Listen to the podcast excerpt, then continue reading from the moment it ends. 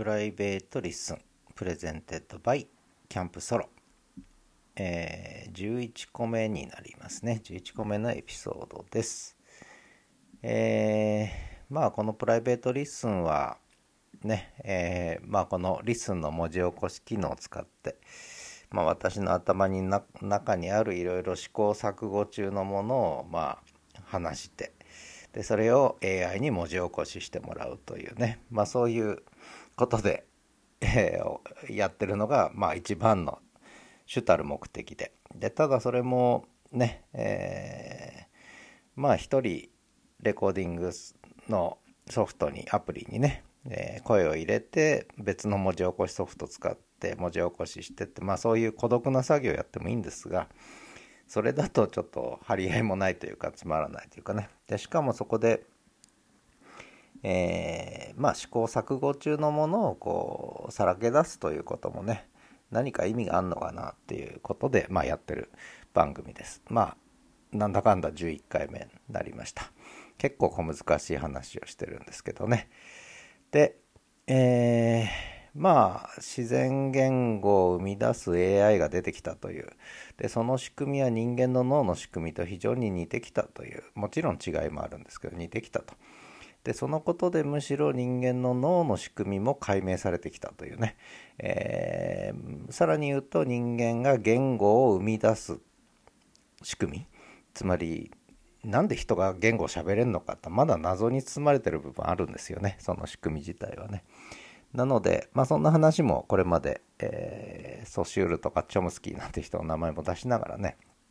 話をしてきた。わけです。で最近の成果としては言語の構造という中高新書から出たねこれがまあ今一番、これからのスタンダードのベースになっていくんじゃないかと思うんですがただそこでは機械学習のこととかはそんなに詳しく触れられてないんですよね。でそれで、えー、少し機械学習のこともいわゆる AI ですね AI のそのコンピューターがなぜ自然言語を生み出せるようになったかで自然言語だけじゃなくて画像生成とかね、えいろんなことができるようになったんだけどその仕組みについて、えー、理解することが実は我々のホモ・サピエンスの脳の仕組みを理解することにもつながるんだっていうことなんですね。でなんでこんなことこだわってるかっていうとまあこれ一応社会科学というカテゴリーに入れたんですがやっぱり社会科学もそうですし自然科学もそうなんですがで自然科学と社会科学はちょっと方法違うんですけども特に社会科学の場合にやっぱり言語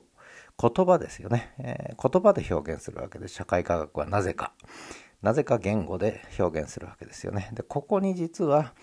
いろんなこう社会科学の方法をめぐる問題あるいは困難あるいは混乱があるというふうに、まあ、私は思ってて。なので人間の脳の構造そして機械学習の、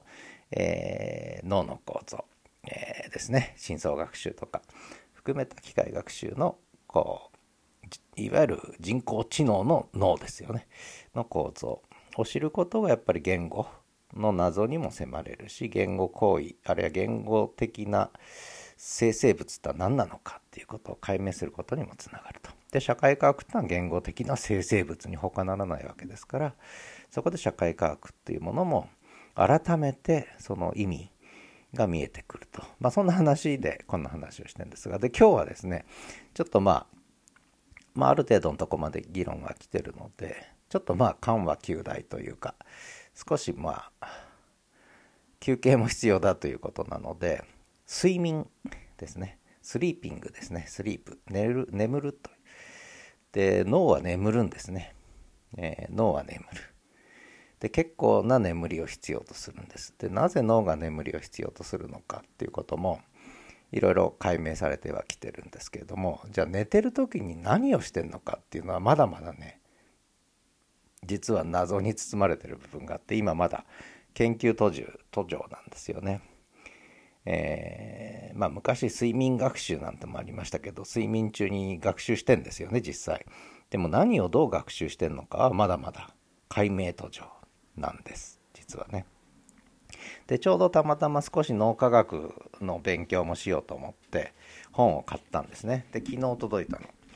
でこれは理化学研究所というところの脳科学総合研究センターが出した本でで脳に脳科学について分かりやすい本ってその後まだあんまり出てないんですよね。これから出ると思うんですけども。これは19、うん、違う2016年に出たブルーバックスですね。つながる脳科学。心の仕組みに迫る脳研究の最前線。でいろんなこと書いてあるんですが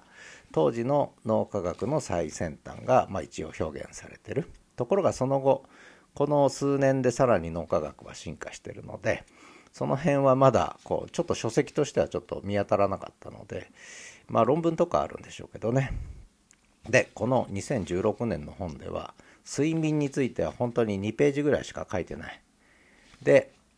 ノンレム睡眠とレム睡眠。これよく知ってますよね。ノンレムっていうのは夢を見ない睡眠。深い熟睡ですよね。でレム睡眠っていうのはちょっと覚醒している状態。で夢を見る状態。でこの時やっぱり脳のことを調べると動きが違うと。でノンレム睡眠。夢を見ない時は過去を振り返ったり未来を予定していたりっていう時の脳の動きと同じなんだってでレム睡眠夢を見る時はむしろ歩いてる時と同じ脳の動きをするというねこれもなかなか興味深いわけです。でそんな形で脳は寝ながらもリプレイして学習してんですね。でその時に何をやってんのかっていうと記憶を整理してると。ねえー、ただこういうふうに書いてあるこの本には80ページ。睡眠時におけるリプレイは記憶の整理に何か機能しているのでしょうが今のところ研究の途上ですどのように怖い夢や楽しい夢が記憶を整理しているのかノンレム睡眠とレム睡眠におけるリプレイに違いがあるのか今後面白いことが明らかになるかもしれませんということでそれからこの本出てから7年ぐらい経ってますのでいろいろ明らかになってきたこともあると。で私脳科学の専門家じゃないのでそんな詳しいことは分かんないんですけども一応ホームページでね多少、えー、引っかかった検索に引っかかったもので気になったものとして一つは厚生労働省の e ヘルスネットっていう情報提供のページがあるんですがそこに眠りのメカニズムっていうのがありましたでこれはいつ書かれたものかちょっと分かんないんですけれどもまあいわゆるレム睡眠ノンレム睡眠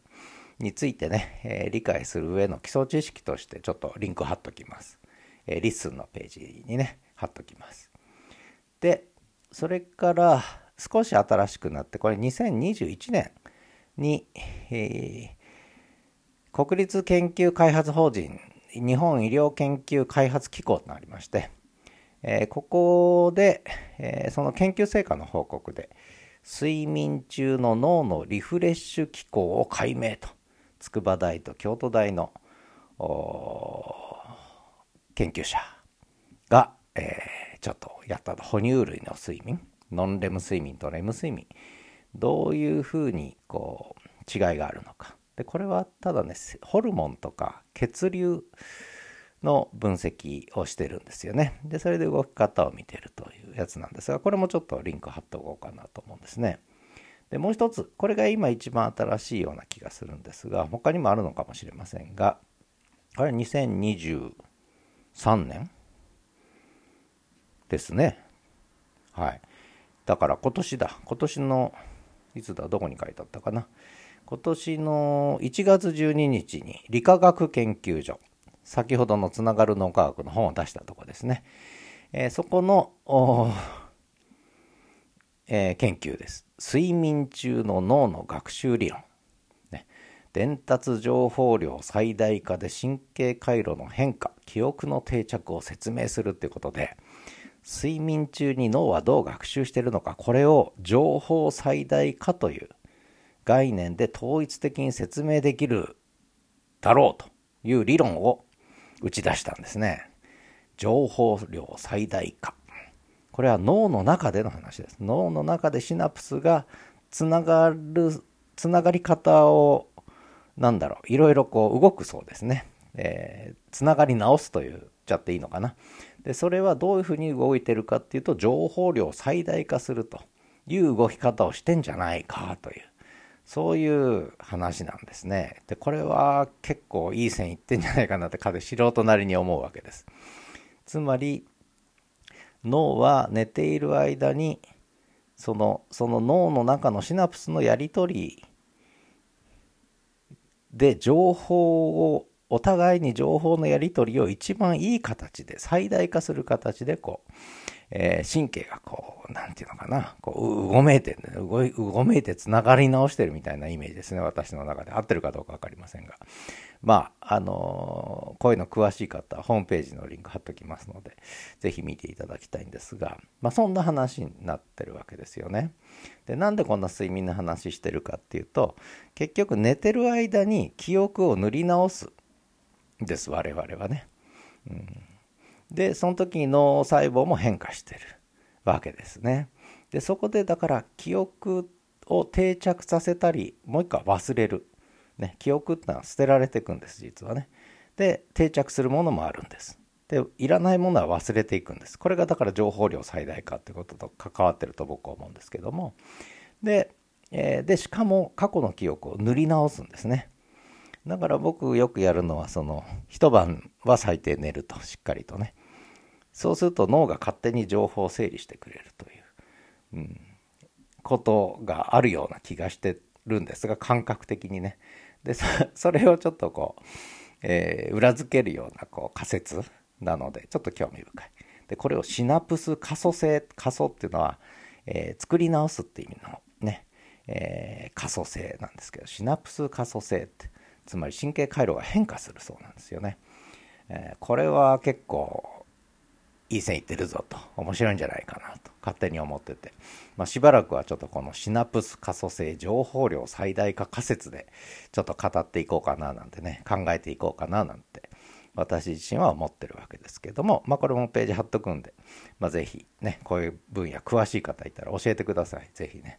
私社会科学者なのでこういうのは結構苦手なんです。ただ脳科学神経科学をベースにしない社会科学はもうほとんど意味がなくなってるとも思ってるんで、まあ、こんな話をまあしてるわけですね。素人なりにね。まあ、そんなことで。でとにかく寝ないと脳は役に立たなくなっていくわけ。でこれ実はあのアルツハイマーとか地方とも関係すると。じゃあしっかりとノンレム睡眠レム睡眠を取らないと、えー、脳がなんだろうね、えー、だんだんボケてっちゃうというね。シナプス可塑性が弱まってくるっていうか、うん、シナプスシナプスの再構成があ作り直しがあの衰えていくっていうねそういう話にどうもなってる。